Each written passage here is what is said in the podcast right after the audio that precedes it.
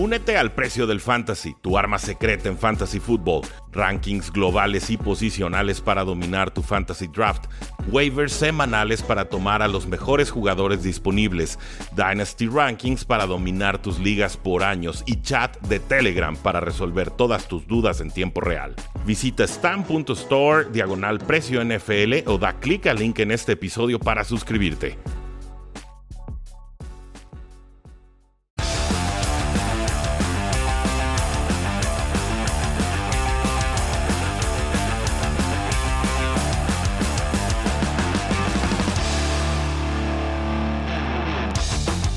Saludos a todos y bienvenidos a un programa más de Cuarta y Gol, donde la NFL no termina y nosotros tampoco. Mi nombre es Rudy Jacinto, me encuentran en Twitter como arroba y hoy nos acompaña Oscar Huerta de Cardinals en Cuarta y Gol para discutir todas las novedades que ocurren en estos momentos en la National Football League. ¿Cómo estás, Oscar? Bien, bien, muy bien. Y uno pensaría que en estas alturas de la temporada, en realidad no, bueno, de la no temporada más bien, no tendríamos mucho de qué hablar, pero mientras vienen más fechas, vienen más deadlines, más cosas, ahí viene el primero de junio, al rato les explicamos por qué eso es muy, muy importante. Clave. Y, y pues nos empiezan a dar noticias y rumores de jugadores que ya no quieren estar en sus equipos, que quieren estar en otros equipos, jugadores que se retiran y muchas, muchas cosas.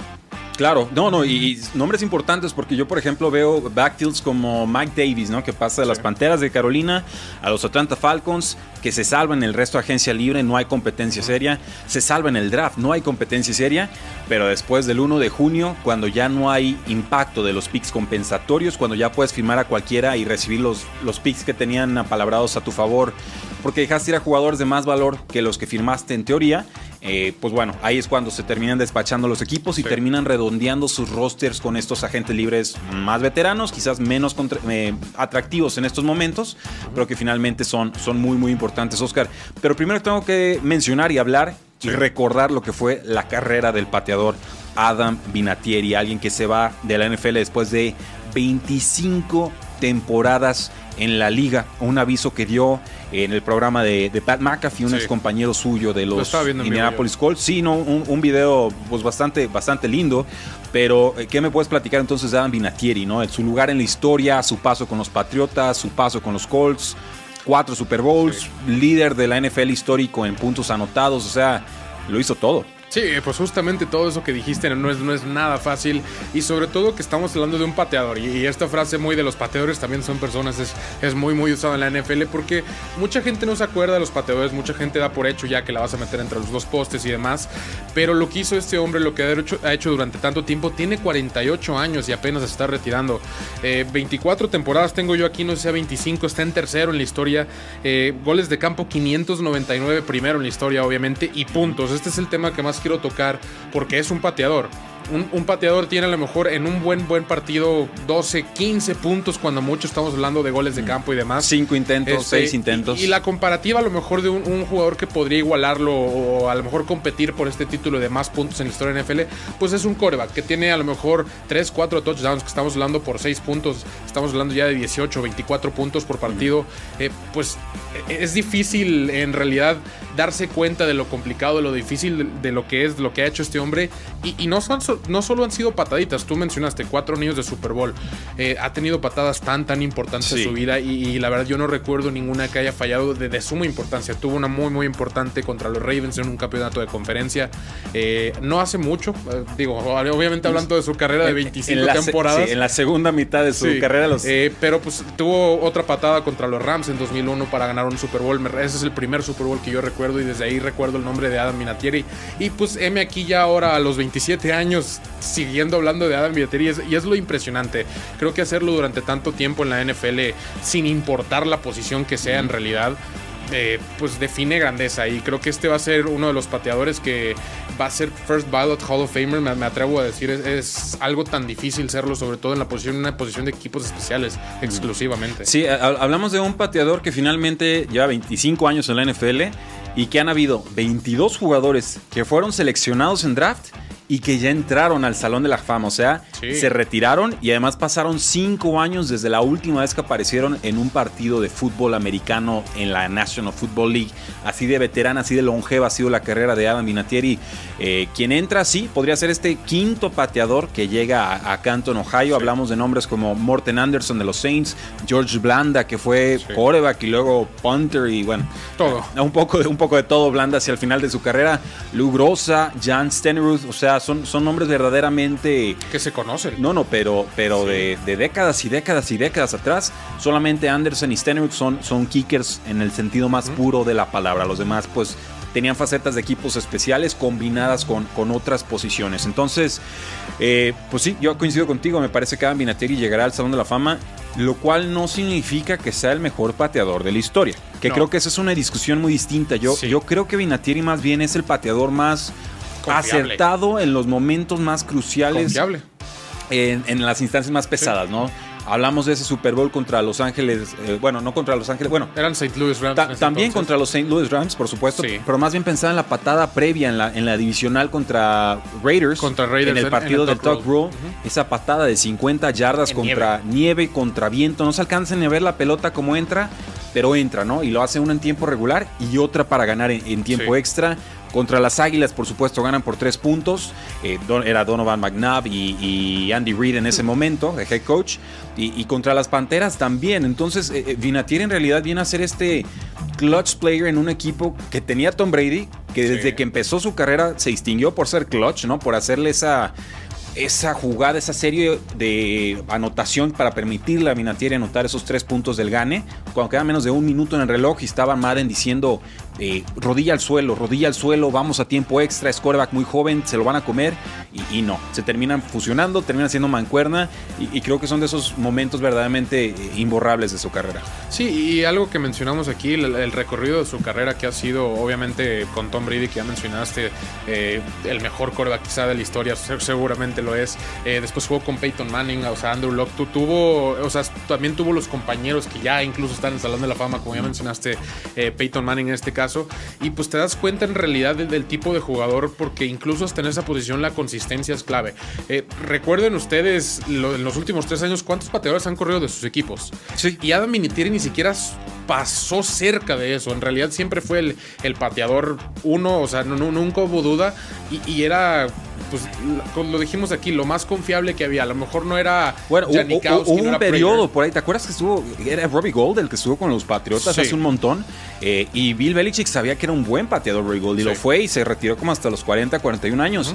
Simplemente el nivel de Vinatieri nunca le dio la oportunidad a Gold Sí. de decir, eh, yo soy el, el, el mero mero y Bill Belichick lo tuvo que dejar ir, ¿no? Sabiendo exactamente de qué se deshacía, pero también qué es lo que estaba conservando. Se queda este, este Steven Gaskowski, se termina yendo Vinatieri en una agencia libre, Peyton Manning lo convence, llega a los Indianapolis Colts, gana un anillo de Super Bowl más, más cómodo que con los Sí. tres previos de, con los Patriotas, y, y de ahí en más, pues bueno, es un, es un pateador que tuvo un 86,5% de, de eficiencia, si no me falla el dato, un kicker muy seguro por momentos importantes, 2019 la verdad sí, su, su nivel sí llegó a, a bajar, pero bueno. Sí. ¿Qué esperaban de un pateador de 47 años? Es lo que podría decir a- a- al respecto. Oscar, comentarios finales. Pues así que, eh, pues, para que se den cuenta de la longevidad de su carrera y demás, es el único jugador que quedaba activo, entre comillas, porque el año pasado ya no jugó, que vio a Tom Brady iniciar su carrera, eh, está, estando en la NFL. Es. Entonces, eh, digo, estamos hablando de veintitantos años, prácticamente mi edad, casi tu edad. Eh, es un jugador que a lo largo de tanto tiempo lo hizo tan bien y eso es tan difícil en la NFL. Pues ahí lo tienen, damas y caballeros. ¿Qué opinan de Adam Vinatieri, este pateador de Patriotas y de Colts que se retira después de 25 años? Háganos saber ahí en la casilla de comentarios. Por supuesto, denle like al video, denle like al canal y activen la campanita de notificaciones. Vamos a una pausa y regresamos a cuarta y gol. Bienvenidos a Cuarta y Gol, donde la NFL no termina y nosotros tampoco. Yo soy Rudy Jacinto, me encuentran en Twitter como arroba NFL. Nos acompaña Oscar Huerta de Cardinals en Cuarta y Gol, disponible en podcast y en Twitter. Y Oscar, no dejan de surgir noticias y rumores y confirmaciones Sí. en televisión internacional Sí quiero tocar este de, tema. de lo que va a suceder con el futuro de Julio Jones, este receptor de 32 años que ha estado sufriendo con lesiones en años recientes, pero que ciertamente es el si hablamos de un espécimen físico prototípico ideal para la posición como receptor externo o incluso en el slot, Julio Jones es el paquete completo. Sin embargo, su tío, Sí. Starling, eh, Shannon, Sharp, En, el, en, el, programa Undisputed. Undisputed de NFS1. Agarra el celular. Yo lo estaba viendo en vivo, de hecho. Le marca y le dice, oye Julio. Le contesta de entrada. sí, le contesta después de esperarse. Sobrino, ¿cómo estás? Oye, ¿qué onda? ¿Vas a seguir en los Falcons? Y él responde. No, le estaba preguntando rápidamente, eh, le estaba preguntando respecto a los Cowboys, porque ahí obviamente estaba Skip Bayless, que es súper fanático de los Cowboys. Y, pues estaba emocionando, obviamente vieron la foto por ahí que salió Julio con, una sudadera, de los Cowboys. Y le preguntó primero así como que, ¿qué onda con los Cowboys? Así como que tirándola.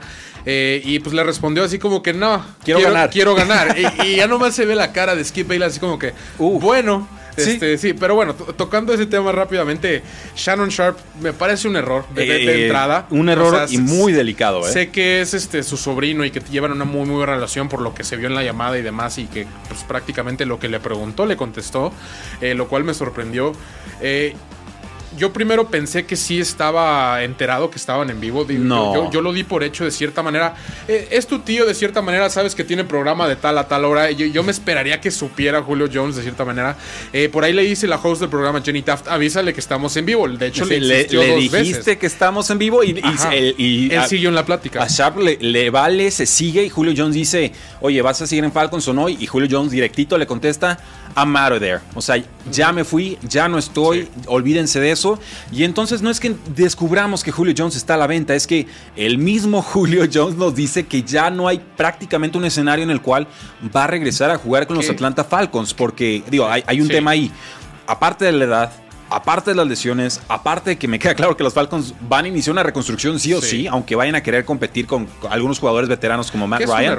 Eh, pues sí, digo, pero. los equipos que intentan reconstruir y pelear al mismo tiempo eh, nunca funcionan. Quedan en el terreno pero, pero hay mucho dinero atorado con Matt Ryan, entonces lo, van a intentar. No, el, tema aquí es que hay también mucho dinero atorado con el salary cap. No tienen espacio los Falcons para moverse. En estos momentos es o reestructuro el contrato de Grady Jarrett, que es un jugador muy importante, no está con presión pero no tiene compañero de baile en esa línea defensiva. En toda la defensa. O reestructuro o corto hago trade con Julio Jones. Y en ningún momento se han acercado los, los nuevos miembros en Falcons con Grady Jarrett. Entonces sabemos que el movimiento va a ser más bien por el lado de Julio Jones.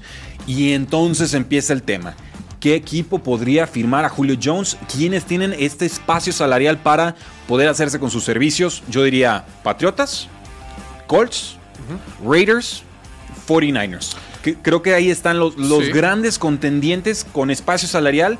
También yo esperaría escuchar algo de Jacksonville Jaguars, porque hay dinero. Pero tú, tú, ¿para dónde ves que tire esto? Yo dije San Francisco, Patriotas, se quedan Falcons u otro equipo en nuestra encuesta de, de cuarto y gol. Eh, en realidad, cualquier equipo que tenga más de 15 millones de dólares en espacio disponible y esté dispuesto a que sea Julio Jones y solo Julio Jones de aquí al resto hasta que empiece la temporada, eh, puedes adquirirlo de cierta manera. Por ahí entran varios equipos, hasta eh, los Arizona Cardinals, después de que DeAndre Hopkins subió una foto con AJ Green, Julio Jones y, él mismo. digo, los que mencionaste ahí son los más obvios. Jacksonville, Patriotas todavía por alguna razón quiere más, más armas para acá. es que la, posición de receptor no la tienen resuelta. Nelson Aguilar, Kendrick Bourne, buenos dos y tres, te diría yo. Le metes un Julio Jones y te va a elevar el nivel de todas las demás piezas en la ofensiva porque automáticamente desplaza a todos al lugar que realmente deberían de tener. Indianapolis es otro que me llamaría mucho la atención. Creo que verlo ahí con Carson Wentz eh, estaría muy, muy interesante. Con Frank Reich, que es este genio ofensivo. sobre todo. Pero aquí lo importante es el, post-June 1, el, después del primero de junio, porque aquí les da una pequeña clase de, salary cap que es muy, muy importante. A Julio Jones le queda 25, 21 millones de signing bonus que, es lo más importante aquí. ¿Qué es un signing bonus?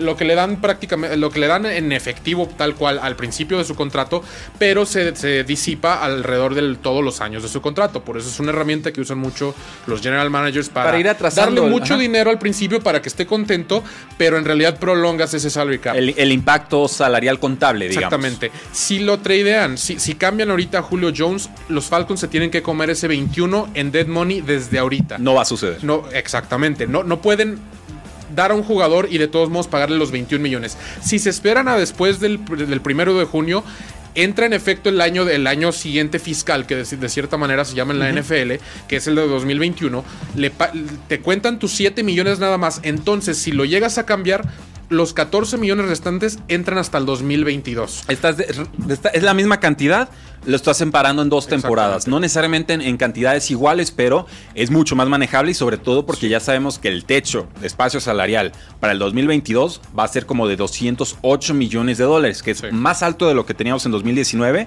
y además pues eh, el brinco es de 185 a 208. Sí, va a ser un ese es el techo. Sí, sí, o sea, los equipos van a respirar porque eso es lo que están haciendo, tarjetear espacio salarial a futuro y entonces...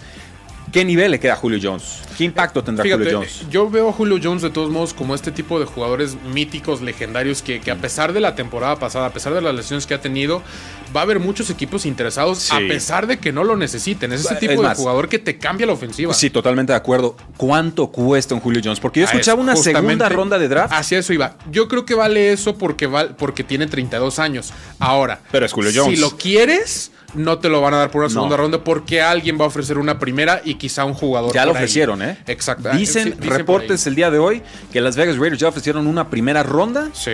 por Julio Jones. Y entonces imagino, Derek Carr, Darren Waller, Julio Jones, Josh Jacobs, Henry Kenyon. Drake, Henry Ruggs, eh, Brian Sí, Edwards ya- ya incluso. está la ofensiva.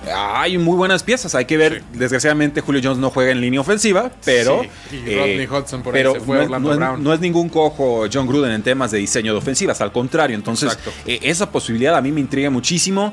San Francisco ya trabajó con Kyle Shanahan. Sí. Fue su coordinador ofensivo en ese año que casi llegan al- a, a ganar el Super Bowl. Como 1600 Sí. yardas, algo así. Y entonces tendrías George Kittle a la cerrada, tendrías a Julio Jones, tendrías Divo. a Divo Samuel, a Brandon Ayuk. y como eh, 17 corredores. y un montón de corredores y otros re- receptores de rol como un Jalen Hurt que no ha jugado en la NFL por lesiones, pero creo que podrían todavía contribuir. Me encanta esa posibilidad. Sí. Y lo metes con los Patriotas y también te acomoda todo. Sí, con los dos alas cerradas tienes un receptor que es tanto de posición como Julio Jones, con de todos modos bastante velocidad. Ahora sí, Nelson Aguilar, Kendrick Bourne y, y Jacoby, este ya.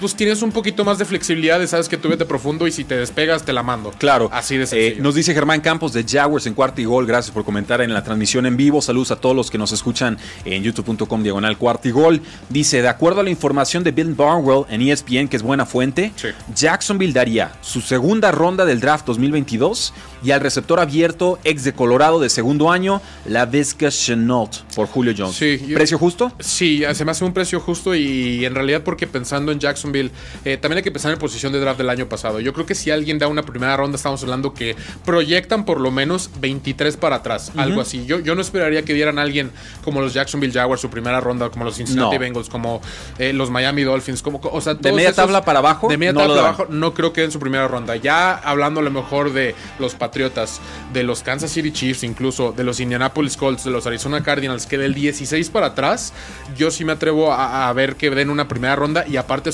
sumarle, no sé, Arizona puede agregarle a Andy Isabella, por ahí dijiste la Vizca Chenault. Son muchas las opciones a lo mejor Sí. para no en realidad quedarte sin Bueno, receptor yo, y darles yo- un yo si fuera Jacksonville, yo no daba ese precio, ¿eh? porque a mí me gusta mucho la vez que Sí. También fue una segunda ronda. si También tienes que bien. evaluar eso. Eh, ay, o sea, yo, yo creo que le queda muchísimo. O sea, la que Chenault con el balón en las manos, olvídense, ¿eh? llegó con lesión abdominal y aún así tuvo como 700 yardas y 4 o Sí. 5 touchdowns, si recuerdo bien. DJ Shark está en su último año de contrato. Yo más bien trataría de colarles a DJ Shark. Me quedo con Julio Jones, que más o menos me van a cumplir la misma función. Y pues adelante, ¿no? Digo, finalmente el, costo de salario va a ser muy, muy distinto, pero eso es cierto para cualquier receptor que ofrezca Jacksonville. Sí, o sea, yo, yo- ya estoy pensando a lo mejor hasta en una segunda de las Águilas de Filadelfia y Jalen Rager. Sí, si se quieren Por- rendir pronto en el proyecto. Sí, porque tienes Devonta Smith, le agregas a Julio Jones, tienes a, a Pero, tiene- pero tienes al coreback y ese es el tema. Si no estás es seguro problema. que tienes al Claro. coreback, no creo que debas de entrarle a la quiniela y pagar. Por eso una segunda de parte de Filadelfia. A lo mejor la primera ahí todavía queda para A el deber. próximo año. Sí, pues bueno, díganos qué opinan, a dónde podría ir Julio Jones próximamente. Háganos saber en la casilla de comentarios. Oscar, hablemos rápidamente de Aaron Rodgers, Hawái. quien no se reporta entrenamientos voluntarios a OTAs. Y además no es solamente Aaron Rodgers el que se ausenta, ¿eh? No fue. Devante Adams, Marqués Valdez Scantling, Allen Lazard. Devin Funches y Equanimo St. Brown. Hablamos de los cinco receptores abiertos principales de Packers, algunos que ni siquiera jugaron el año pasado, y todos se solidarizan con Aaron Rodgers y dicen, si no va Rodgers, yo tampoco entreno. Insisto, entrenamientos voluntarios, pero obviamente aquí tenemos un pleito casado entre Aaron Rodgers y la gerencia. E, eso de voluntarios en realidad nunca es voluntario. ¿eh? Es para ver quién está enojado con quién, quién va a dónde y quién está comprometido, de cierta manera. A menos que seas Tom Brady o, eh, bueno, Aaron Rodgers en este caso. El MVP de la liga, pero, nada más. Pero obviamente tienes allá algo de historial. Eh, pues eh, eh, creo que no sé si lo mencionaste, Aaron Rodgers ha ido todos los años a OTA, siempre está ahí. Sí, sí. Eh, entonces, ¿Fue el año pasado? eh, según yo tengo entendido Porque que me decían sí. en comentarios que no y me hicieron dudar, no chequé, sinceramente. No, no estoy 100% seguro, pero total, eh, era su costumbre. A lo mejor yo, obviamente, lo de Jordan Love fue todo un tema el año pasado. Pero Jordan Love, ¿a quién le estaba lanzando? ¿A la Flor? Sí, no, no Eh, o sé. sea- Ahora, hay, un tema con los, con los bonos por entrenamiento, por presentarte a OTAs en, en Packers, o sea, en Green Bay específicamente. Sí. Desde que estaba Andrew Brandt encargado de Player Personnel, y es- Andrew Brandt es una celebridad de medios, a mí me fascina su podcast y su información. Él, él dice y él revela, es mi culpa que los bonos de Packers sean tan altos. Él le bajaba el sueldo de los jugadores y les daba un bono enorme y les decía, necesito que estés en Wisconsin entrenando con nosotros, necesito hacer equipo y ya sé que no hay nada más que hacer en Wisconsin que entrenar, pero te voy a dar todo este dinero por adelantado. No debería de, de molestarte que te pague por adelantado, Claro. pero repórtate. Y aún así hay jugadores que dicen, no, gracias, o sea, esta es mi única oportunidad que tengo de ir a un clima cálido con mi familia, a la otra costa de los eso hizo Estados Aaron Unidos. Rodgers. Y eso hizo Aaron Rodgers, se nos fue hasta Hawái. Sí, lo, lo más lejos posible de Wisconsin. Por ahí este, están circulando muchísimo las fotos. Se ve muy, muy feliz ahí con, con su esposa. Sí, sí, sí, y- y totalmente. Ahora. ¿cuál, sí. ¿cuál es el escenario para Packers? ¿Qué puede hacer Green Bay? ¿Qué es lo que no se dice mucho? ¿Qué puede hacer Green Bay para resolver esta situación con Rodgers? Porque al momento han dicho, Rodgers no se vende, pero todavía no llegamos al 1 de junio.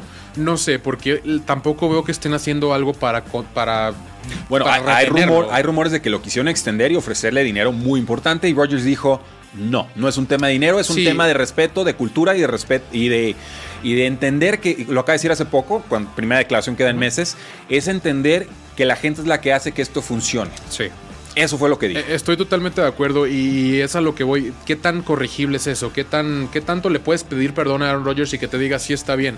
Porque fuera un tema, como tú dices, económico. A lo mejor tiene 28 años y lo que quieres cobrar, como con Dak Prescott, por ejemplo, se lo das. Su ya. contrato Pe- pero, Mahomes. ahorita, en realidad, ¿qué puedes hacer?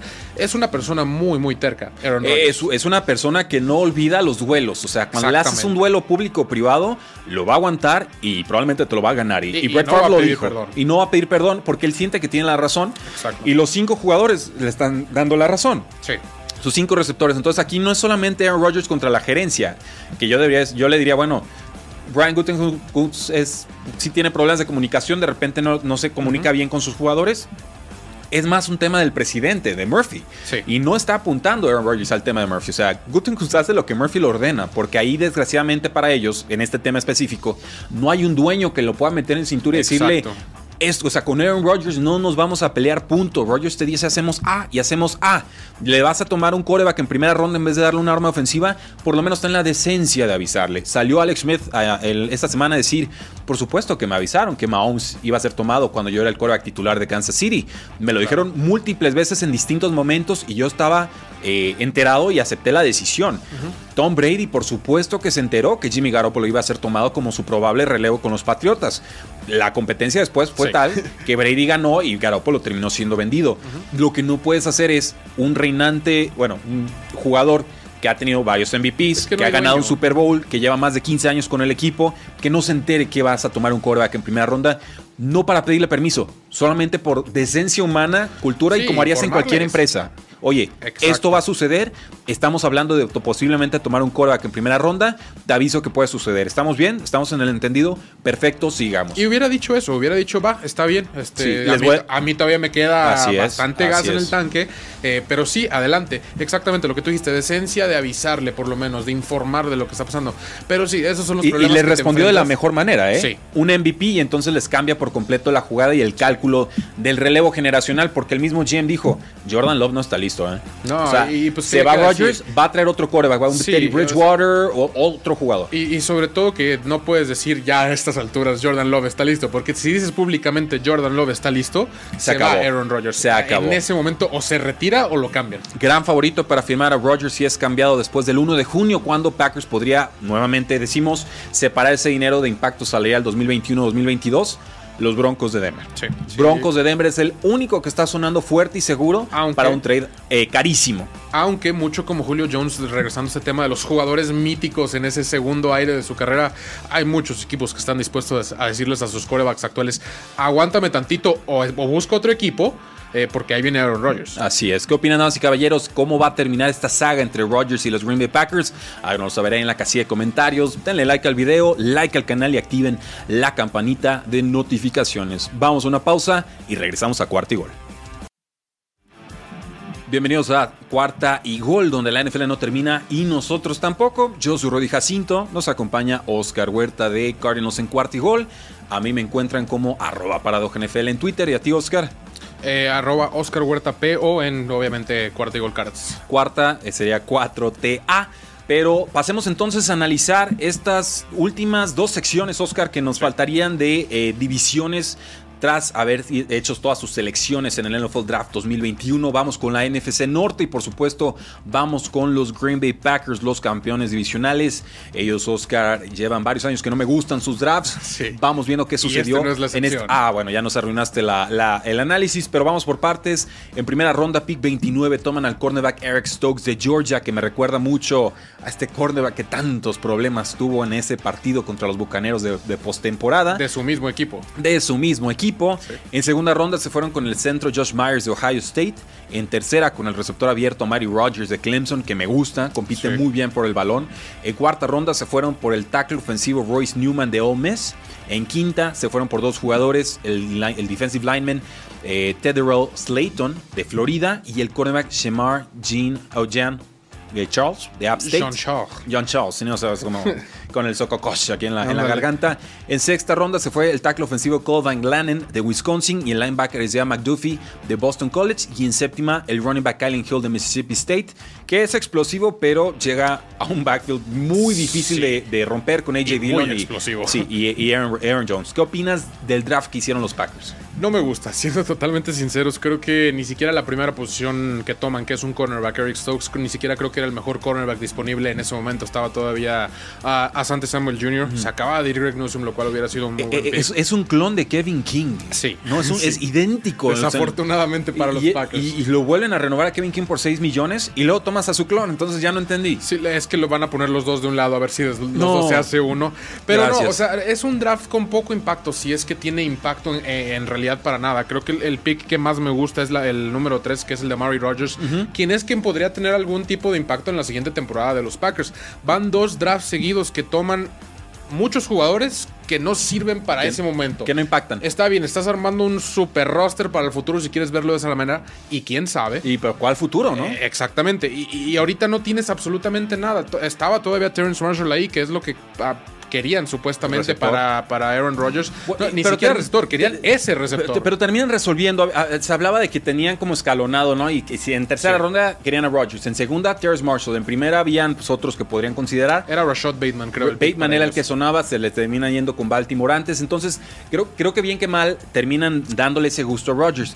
Pero, por ejemplo, en la segunda ronda, el centro Josh Myers, Ohio State pues en el pick siguiente Kansas City se lleva un centro y para mí era mejor centro que lo que terminan tomando eh, los Packers. Entonces, en líneas generales, son, son nombres que en realidad yo no tenía tan en el radar. es, un draft muy Raiders, de jugadores que a lo mejor les gustaban mucho ellos, pero en realidad el, consenso era muy diferente. Entonces tendremos que darle tiempo, por supuesto, para evaluar de ciencia cierta lo que tomaron los Packers este año, pero a mí de así, de entrada, yo, yo espero poco de esta clase, desgraciadamente, y creo que va desalineado con el momento que en los Packers que tendría que ser de contendientes, aunque pues bueno, vamos viendo qué hace Aaron Rodgers antes de, de, cantarlo así. Los Osos de Chicago en primera ronda hicieron trade up y consiguen al quarterback Justin Fields de Ohio State. En segunda ronda toman al tackle ofensivo Tevin Jenkins de Oklahoma State. Me gusta mucho ese pick. En quinta ronda toman al tackle ofensivo Larry Borum de Missouri. En sexta se van con el running back Lil Herbert de Virginia Tech, que oh, aguas con este. Eh, chocadores, es muy decisivo, mucho Les más. falta ese corto yardaje para las terceras y unos que, Montgomery de plano no puede. es que Montgomery baila mucho. Eh, eh, Herbert te va a ir norte a sur con mucha más decisión. En sexta ronda se van con el receptor Das Newsom de North Carolina, que creo que en el slot puede producir muy bien con Justin Fields. Creo que la posición de slot en general, ya con nuevo quarterback, va a dar mejores prestaciones. en sexta ronda se van también con el cornerback Thomas Graham Jr. de Oregon y en séptima con el defensive lineman Caris Tonga de BYU. Me gusta. sea, verdaderamente, si me había decepcionado que tomaran Andy Dalton en agencia libre, el trade-up por Justin Fields para mí es la palomita mayúscula por encima de lo que hizo Panteras, Broncos y pues algún otro por ahí que pudiera haber necesitado eh, coreback. Sí, creo que este es de los drafts que más me gusta. A lo mejor por ahí el de Browns podría competirle, que también vamos a volver a, vamos a tocar hacia el final de, del programa. Pero digo, o sea, hablando, acabo de hablar de impacto de, tu draft class en, el, en la próxima temporada, en la temporada inmediata, sobre todo algo que yo he vivido muchísimo con Arizona, Isaiah Simmons y demás. Eh, me gusta ver que los novatos jueguen, que, que, crezcan de cierta manera.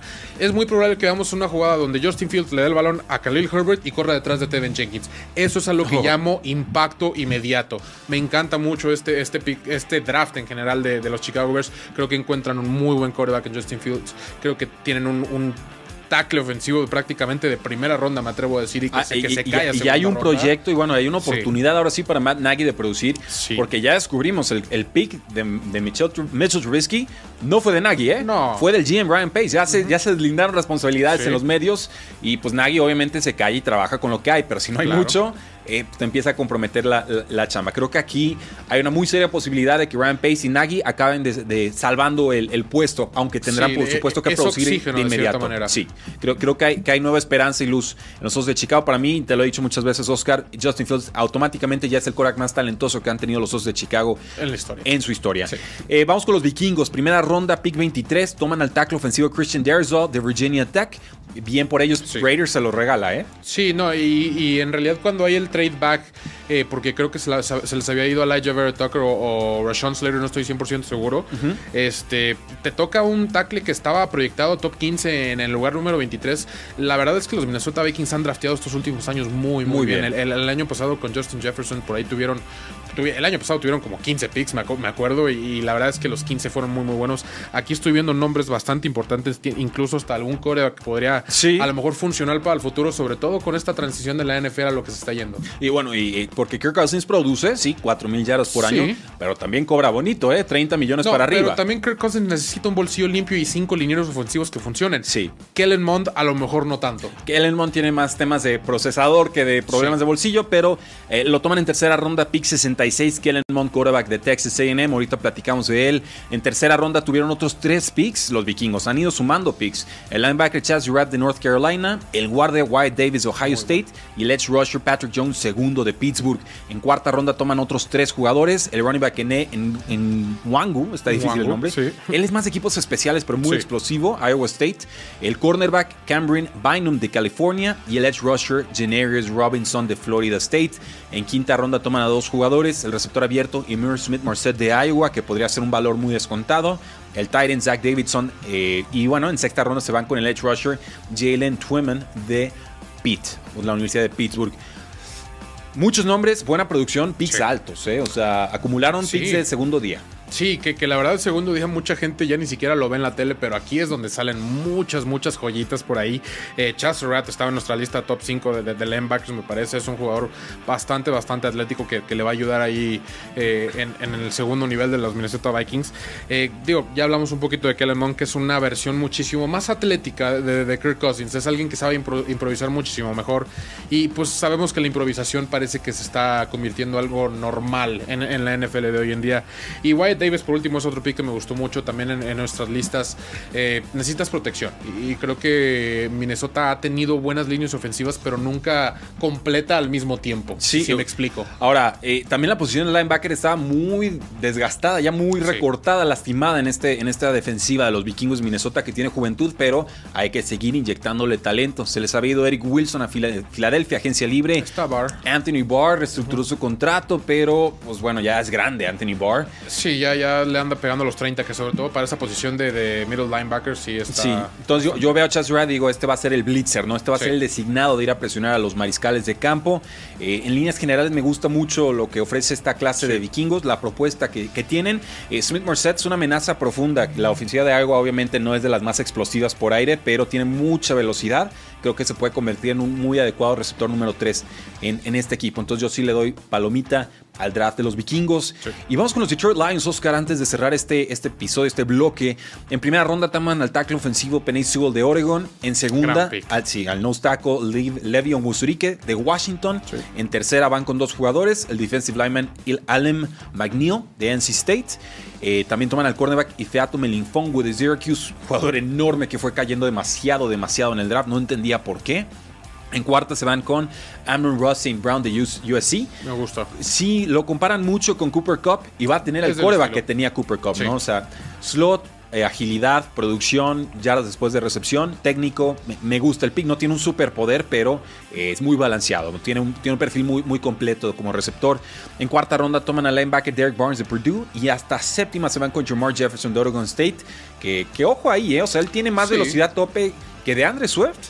Y también que pues el que acaba de llegar como, como suplente al equipo, que sería Jamal Williams, el ex-Packer. Sí, sí, sí, definitivamente eh, más agilidad, sí, sí me atrevo a decir, pero creo que DeAndre Swift sí te presenta un poquito más de, visión y, de, capacidad. Creo, que necesita más, más espacio para llegar a su velocidad tope. Jamar Jefferson de repente creo que puede hacerse con snaps porque eh, no va a tratar de inventar mucho, ¿no? Él va a tomar lo que hay en la, en la, en la jugada, se va a pegar al, al, esquema de juego y creo que por eso podría ser un pick de séptima ronda suficientemente productivo. Sí, así que bueno, aquí, lo destacable es, es Penny Sewell, obviamente cuando cayó a ser número 7, Jared Goff suspiró. Así de sencillo, va a tener left tackle durante el tiempo que esté ahí en Detroit, que no me parece que será tanto tiempo siendo totalmente sinceros, pero es un gran pick, es un pick que, te cayó y no puedes no tomarlo. Va, va a ser a lo mejor el mejor tackle ofensivo de toda la liga, me atrevo a decir con lo que vimos. Ok. Ahora, el peor draft de, este, de esta división de la NFC Norte fue Packers. Sí, definitivamente. Estamos en, la idea. Definitivamente. Nada que discutir ahí. ¿Cuál fue el mejor entonces? Porque los vikingos hicieron muchos picks, pero a mí me gusta más el draft de Detroit y el de los Osos de Chicago, que resuelven la posición de quarterback. En líneas generales, creo que veo más acertado los picks de Detroit. No, yo, yo, digo que Chicago. La, verdad, a mí me encantó el de Chicago. De cierta manera, por, son jugadores por, el 1-2, ¿verdad? sí, por el 1-2. Eh, eh, Jenkins obviamente les cae y, le necesitaban ese liniero ofensivo, les cae de todos modos segunda ronda. Tevin Jenkins en el lugar número 20 que tenía Chicago originalmente no me hubiera molestado para nada. Entonces aquí se me hace un robo. Bueno, pues ahí está. Entonces decidimos en cuarto y gol que el mejor draft de la NFC Norte fue Chicago con un quarterback, dos tackles ofensivos, un running back, un cornerback, un receptor abierto y un liniero defensivo. ¿Están de acuerdo o no están de acuerdo? Háganos saber en la casilla de comentarios, like al video, like al canal y activen también la campanita de notificaciones. Vamos a una pausa y regresamos a cuarto y gol. Regresamos a cuarta y gol, donde la NFL no termina y nosotros tampoco. Yo soy Rudy Jacinto, me encuentran en Twitter como arroba NFL. Nos acompaña Oscar Huerta de Cardinals en cuarta y gol para discutir quién tuvo el mejor y el peor draft de la AFC Norte, una división con Steelers, con Browns, con Ravens y por supuesto con los Cincinnati Bengals. Oscar, si te parece bien, empezamos con los Pittsburgh Steelers. Ellos por ser los campeones divisionales les concedemos el honor. Y bueno, en... no, no, fueron los campeones. ¿eh? sí, pero... Que perdieran cinco consecutivos fue otra cosa, pero ellos fueron los campeones divisionales. Esa defensa respondió. En primera ronda se fueron con el corredor Najee Harris de Alabama, el pick más cantado de todo el draft. En segunda ronda se fueron con el Titan Pat Frameth de Penn State, otro pick cantadísimo. En tercera se fueron con el centro Candy Green de Illinois. En cuarta con el tackle ofensivo Dan Moore Jr. de Texas AM y con el linebacker Buddy Johnson también de Texas AM. En la quinta se van con el liniero defensivo Isaiah Lattermilk de Wisconsin. En la sexta con el edge rusher Quincy Roque de Miami y en la séptima con dos jugadores, el safety Trey Norwood de Oklahoma y el punter Presley Harvin tercero de Georgia Tech. ¿Qué podríamos destacar de este draft de Steelers? Eh, innecesario. Eh, creo que voy a empezar con esa palabra. ¿Quién, o cuál? los primeros dos picks de entrada son muy, muy buenos jugadores. No, no me lo tomen a mal, pero hay demasiados huecos en esa línea ofensiva, en, el equipo en general, como para tomar un corredor en primera ronda. Hay demasiados huecos en todo el equipo como para tomar un ala cerrada en segunda ronda. Creo que hay muchos jugadores que estaban disponibles que te representaban muchísimo valor. Y, y seamos totalmente sinceros, a Big Ben no le faltó su corredor para ser exitoso el año pasado. Le faltó línea ofensiva, le faltó brazo sano, le faltó más tiempo en el bolsillo. Le faltaron hasta receptores, a, cierto ¿Tú punto. No, en algún punto no, le faltaron no, receptores. No, yo ahí sí estoy. Él tuvo todas las armas que necesitó y más, ¿eh? Pero muchos drops, muchas, o sea, le faltaron con muchas cosas. Con, Deontay Johnson, si le molestaba eso, le hubiera mandado más pases a Chase Claypool o a, Juju Smith-Schuster o a James Washington o a quien quieras. Si le, si todos, a final de cuentas. Sí, si lo infló de targets a Deontay Johnson y se le cayeron un montón, y le sigues lanzando pases, pues eso ya es problema del coreback, no del receptor. Porque quizá no es tan bueno como dicen. Eh, ¿Quién? Deontay Johnson. Ah, respeto tu derecho a estar equivocado con esa. ¿eh? ¿Cuántos drops tuvo? Eh, Eh, los, Tú lo los- acabas de los decir. drops cambian mucho de un año a otro. No, yo sé que cambian mucho, pero también la Y- consistencia y- eh, es reflejo de algo. ve de- lo que hace Deontay Johnson con el balón en las manos y es un monstruo. Sí, pero el chiste es que no lo suelte para tenerlo en las manos. A lo que voy es la consistencia tiene que ser siempre para ser considerado uno de los mejores receptores de la liga. Para ser considerado Pero un nadie, receptor nadie- número uno pero como, na- lo, nadie como lo quieren diciendo catalogar. que eh, quién quiere dar a Deontay Johnson como los el uno del Steelers. equipo. Mm, Los Steelers. ¿Tú crees? Sí, yo creo que Por sí. target sí. Sí, por lo- target lo quieren sí. hacer número uno. A, a lo que voy es que faltan muchas cosas para tomar a Najee creo Harris. que eso es lo importante. Para tomar a Najee Harris. Eh, eh, digo, re- regreso a mi punto. Es un muy, muy buen jugador, pero no te va a resolver nada esta próxima temporada. Y esta próxima temporada, que es la última que supone que va a competir, eh, Big Ben, Ben Roethlisberger, pues no hiciste nada para ayudarlo. O sea, si le quieres dar su última despedida, su último goodbye, como quieras, antes de que se retire, no le va a aportar muchísimo a Najee Harris. ¿Le va a quitar el balón para que a lo mejor no le peguen tanto? Sí, pero entonces estás en la misma. Claro, a mí, a mí el pick que más me gusta, y me gusta Najee Harris como prospecto, me gusta Pat Fremont como prospecto, Kendrick Green, este centro de Illinois, Sí. porque tiene todas las condiciones físicas ideales, no es necesariamente el esquema tradicional, él juega más en zona, con Steelers es más por, por gaps, ¿no? Tienes que llegar exactamente al punto en el que te dice la jugada que tienes que atacar, porque ahí se va a abrir el hueco, así te enseñan eso, Eh, no es tanto de, de improvisación o de, o de buscar otros puntos hacia dónde se va a mover la línea, pero creo que él es el que mejor podría encajar en este sistema en año 1. Sí. Najee Harris va a producir porque volumen va a tener a, a lo Sí, bestia, claro. pero independientemente de eso, sabemos que el impacto de un corredor superestrella versus uno normal, pues a veces es muy negociable si las demás piezas del equipo Y no nor- funcionan. Normal nos referimos a no es Saquon Barkley, no, No, es un, to- un top 5 en el draft. Edwards en Baltimore. no, me refiero a porque fue prim- a este pick de primera ronda y muchas veces dicen, ah, es pick de primera ronda, es una superestrella. No, o sea, para ser considerado un corredor superestrella, de verdad tienes que estar hablando de un top 3, top 4 en el draft, como lo- con los corners. Si es un corner top 3, top 4, estamos hablando de algo muy, muy seguro. Vamos con los Baltimore Ravens. Toman en primera ronda pick 27 al receptor abierto Rashad Bateman de Minnesota. Esta es una declaración de intenciones para mí muy clara. Bateman brilla exactamente en lo que Lamar Jackson hace mejor, que son los pases a zonas intermedias Sí. en corto, mediano y, y larga profundidad. Y además Bateman te puede ayudar también en, ca- en- en las esquinas. Creo que eso es lo que le ha costado a Lamar Jackson, el, el- los pases al perímetro y en el centro del campo específicamente, tener a alguien más a quien lanzarle aparte de Mark Andrews. Entonces, Sí, Bateman va a encajar muy bien ahí. En primera ronda también toman al Edge Odafe Owe. Sí. Él es de Penn State. Condiciones físicas Muy formidables. En tercera ronda se van con el guardia Ben Cleveland de Georgia y con el cornerback Brandon Stevens de SMU. En cuarta con el receptor abierto Telan Wallace de Oklahoma State. Él sí me preocupa para que veas. Creo que va a caer en la misma trampa que un Miles Boykin, que me sigue gustando, que es un espécimen físico espectacular, pero que hace exactamente lo que Lamar Jackson no hace bien, que son los pases de timing a las bandas. Es, ahí es donde sufre Lamar Sí, Jackson. eh, esos hooks y outs que, que, porque- que- Comebacks. sí, que, que hay muchos jugadores muy muy buenos. Tom Brady es un experto en ese tipo de pases. Eh, se le dificultan a Lamar Jackson. ¿no? El timing no sé por qué no se le da. Más bien esas rutas cruzadas que, que- tú ya mencionaste, Rashad Bateman, que es un, un receptor más de posesión en realidad, de, de- de cortes duros y, rutas perfectas, eh, le va a ayudar muchísimo a, a Lamar Jackson. Sobre todo cuando, digo, hay videos por ahí ahorita circulando de pases a Hollywood Brown que se ve muy muy bien Lamar Jackson. Pero es eso y nada más es eso. Y si necesitas a alguien que te, que te obstruya ahí en el centro Claro. del campo, y como tú dijiste, Mark Andrews ya hace eso, pero solo no puede. O sea, cu- cuando tienes solo el ala cerrada, es muy, muy limitado lo que puede hacer Sí, un ala entonces, en- entonces yo, yo entiendo que haya mucha reticencia de, ah, llegó aquí el pobre Rashad Bateman a la ofensiva de Baltimore que no lanza pases. no. Yo creo que, que va a Yo cambiar. creo que va a tener, eh, en algún, unos dos o tres años, va a tener más yardas que el mismo Hollywood Brown. Puedo, puedo creerlo, puedo creerlo. Eh, Hollywood Brown, desgraciadamente, en el centro del campo no ha producido como se esperaría. Es que es difícil lanzarle a un Hollywood Brown de 170 libras entre dos safeties para que la atrape, rebote y siga corriendo. Simplemente no está en sus En ese capacidades rol Will físicas. Fuller, y no es, no, es su- no es sus capacidades exactamente, no es su rol. Y eh, él a lo que está acostumbrado es hacer rutas cruzadas a toda velocidad, un Hail Mary, o sea, eh, pases pantallas, jet sweeps, todo ese tipo de cosas. Experto Hollywood Brown. Y cerró muy bien la temporada pasada, ¿eh? Los últimos seis exactamente. partidos está hecho- No hecho pongas a loco. Rashad Bateman entonces a correr balones profundos, no corras a, a- a los jet sweeps, a los pases pantallas. Ya tienes de cierta manera tu- tus armas completas, por Sí, así decirlo. yo- yo Esto es lo que que faltaba. Que lo quisieron hacer de cierta manera con Des Bryant, pero obviamente eso no Se iba a lastimó funcionar. y, y sí, no, no funcionó mucho. En quinta ronda se fueron con el cornerback Sean Wade de Ohio State, que me encanta. A Él, me él hizo un opt-out en 2020, por eso quedó muy descontado. En quinta ronda se fueron con el edge rusher Dalen Hayes de Notre Dame y también con el tight end Ben Mason de Michigan.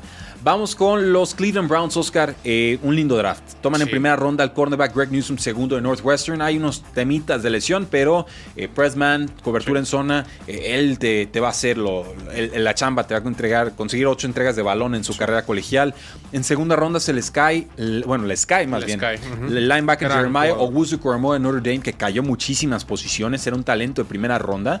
Hubo un tema ahí supuestamente cardíaco, ¿no? Pero se Sí, desmintió pero luego. que, que supuesto. No, creo que sí es, sí existe el tema, pero no afecta ni en lo más mínimo. Simplemente es- se asustó la gente. Susto fortuito. Y, y es un gran, gran jugador que les cae a los Cleveland Browns en segunda ronda. Si me hubieras volteado los picks de Greg Newsom en segunda y, y J.O.K. en primera, te lo hubiera creído. y te va a cumplir un montón de funciones Sí. en esa defensiva. En tercera ronda toman al receptor abierto Anthony Schwartz de Auburn. Me parece temprano, pero es un velocista Sí. por excelencia, es de los más rápidos de la clase. Eh, Exactamente, considerando que tienes a Jarvis Landry o Del Beckham, a lo mejor ya no tan jóvenes como antes. Rashard Higgins te produce. Que, que Higgins sí te produce, pero creo que la velocidad que, que, que, eh, que nos presentan aquí con, con este jugador eh, es algo que ahorita Cleveland no tiene y que a lo mejor ya no es considerado del Beckham ese jugador a los pases profundos que antes era considerado. Claro, ya tiene 28, 29, Y, eh, y no lo como mismo. 17 lesiones. Y muchas lesiones de pie, así es. En cuarta ronda toman a dos jugadores, al tackle ofensivo James Hudson de Cincinnati y al defensive lineman Tommy Togai de Ohio State.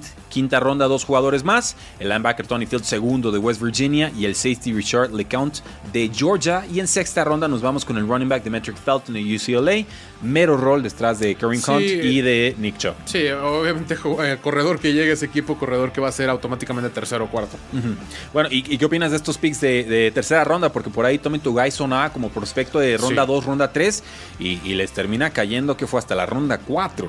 Sí, es, eh, es un gran, gran valor. Creo que este es el draft que más considero en respecto a valor de los picks, de lo que te tocó. Valor De- puro de- sin val- pensar en Valor posición. puro sin pensar, de, sin pensar en necesidad, sin pensar en, en valor de posición incluso, porque obviamente corebacks valen más y demás. Sí, sí. Eh, creo que este es el draft que más valor presenta. O sea, es- este fue el mejor draft del, del 2021 a este Sí. momento antes de que jueguen un solo snap. Sí, ¿Es- eh, ¿Ese es el tienen a lo veredicto? mejor tres o cuatro jugadores que son dignos de un top 50, me atrevo a Ok, sí, yo, yo coincido, ¿eh? Para mí el Dos, mejor, quizá top 15. el mejor draft del 2021, por lo menos a primer vistazo, sin snaps, sin ver lesiones, sin ver todo lo que pueda suceder a futuro, es el de Cleveland. Y creo que por ahí decía, bueno, Jacksonville hizo buen trabajo, toda, la, toda la FC este, Patriotas sobre Sí. todo, hizo buen trabajo. eh, y qué otro Chicago hizo buen trabajo. Detroit hizo buen trabajo, pero yo me quedo con lo que hicieron los Cleveland Browns. A ellos para mí es el triple palomita y una estrellita y realmente se está viviendo una nueva era Sí. en la ciudad de Cleveland. Bien por esos Y no aficionados. nomás ahí. Y no solo ahí. Vamos con los Cincinnati Bengals, Oscar, para cerrar este bloque. El receptor abierto, Jamar Chase de LSU, llega con el pick número 5. Dejan ir al tackle ofensivo Penny Sewell. Llega Jamar Chase, se reúne con su ex quarterback de LSU, Joe Burrow. Creo que la tenta- tentación fue demasiada y por eso eh, lo, lo firman. Ahorita me dices qué opinas al Sí. En segunda ronda se van con el tackle ofensivo Jackson Carman de Clemson. En tercera con el edge rusher Joseph Ozai Este de. Texas. Muy buen pick. En cuarta ronda se van con tres jugadores. Tienen al defensive lineman Tyler Sheldon de LSU, al edge Cameron Sample de Tulane y al tackle ofensivo DeAnte Smith de East Carolina. Quinta ronda, un kicker. Evan McPherson de Florida. Siempre se va un kicker en quinta Claro, ronda. No, entiendo viste el qué. video de, de que le quita la tapita a la botella como a Eh, sí, 50 sí, yardas. su, su patada de, Sí. tru- de trucos es muy buena. Sí. Eh, en sexta ronda se van con el centro Trey Hill de Georgia y el running back Chris Evans de Michigan. gusta. Ojo con Chris Evans, ¿eh? Capitán América. Eh, olvídate, olvídate de Capitán América. Me recuerda mucho a Rex Burkhead, que es un perfil que funcionó en su momento con Cincinnati. Chris Evans brilla atrapando pases desde el backfield. ¿eh? Entonces yo creo que Y más choca bien. choca bien entre los tackles. Creo que él va a ser el corredor número 2 detrás de Joe Mixon. Creo que desplaza a Trevion, eh, a Trevion, eh, Williams. Williams, sí. Sí, y no- a Samaj Piran en primeras y segundas oportunidades. un que buen va a ser, punch. Sí, yo, yo creo que Piran va a ser el, el número 2 inicial. Por lo menos en, en- en primeras y segundas oportunidades. Pero Chris Evans para mí es el que tarde o temprano se va a hacer con ese lugar. Y en séptima, pues el edge rusher Wyatt Hubbard de Kansas State. Adelante, Oscar. Eh, es difícil errar con el pick número 5. Sé, sé que ha habido muchísimos este, comentarios y demás respecto a, a Penny Sewell contra Jamar Chase. Pero sí sucede, ¿eh? Porque Sí. el Vaqueros de Dallas se fue Sí, con, sí. con Zeke Elliott en vez de Jalen Ramsey, el En- en cornerback. Rams, exactamente. Y eso fue en 4, me parece. Ah, un poquito antes. Eh, vi un video de, de Joe Burrow lanzándole a Jamar Chase un, un out de como de 10, 15 yardas, súper básico, el pase flotadito. Le rebota en las manos y se cae. Lo primerito que pensé, Penny Sewell hubiera atrapado ese pase. Ay, no. Pero no, o sea, es un gran, gran jugador. Obviamente, con los primeros cinco picks es, es difícil equivocarte, sobre todo cuando tienes el valor agregado de, de Joe Burrow y Jamar Chase cuando hicieron la. Pues quizá la mejor temporada de un, de un coreback y receptor en la historia de la NCAA, es difícil dejar eso pasar. Entonces, no me enojo. Quizá yo estando en la posición del General Manager de Cincinnati Bengals, viendo la situación, quizá yo también lo hubiera hecho. Seamos totalmente sinceros. Era muchísima tentación. Sí, sí lo era. Me gusta muchísimo. ¿Pero el- fue la decisión correcta o no? Sí, me, Ok, voy, a, me voy a atrever a decir que sí. Yo sé que a lo mejor Penny Sewell se puede convertir en el mejor tackle ofensivo, pero creo que esto te causa muchísimo más impacto. Ok, válido, válido. Entonces, eh, digo, eh, después de eso creo que hacen bastantes buenos picks, tocan la línea ofensiva justamente en la segunda ronda, muchos edge rushers porque la verdad es que esa defensiva, fue sobre, Carl todo, sobre todo ese front seven estaba dejando pasar lo que fuera, El- el- contra la corrida eran muy muy malos, entonces qué bueno que atacaron eso. Nada espectacular, sinceramente, después de Jamar Chase, pero pues, tienes a Jamar Chase. O sea, lo tienen, damas y caballeros, un buen, adecuado draft de Cincinnati. Creo que lo de Cleveland Browns es punto y aparte Sí. en esta división. Lo de Baltimore me parece una buena gestión en líneas generales. También saben cómo aprovechar y hacer crecer a sus picks. Y lo de Pittsburgh, pues bueno, no, no me encanta. Van a ser algunos jugadores de, de impacto inmediato, pero en líneas generales no termina de resolver lo poquito que pudieron hacer en agencia libre por falta de espacio salarial. ¿Qué opinan ustedes, damas y caballeros? ¿Quién tuvo el mejor draft de esta división? Háganos saber en la casilla de comentarios, denle like al video, denle like al canal y sobre todo ahí activen la campanita de notificaciones porque la NFL no termina y nosotros tampoco. Cuarta y gol. Thank you.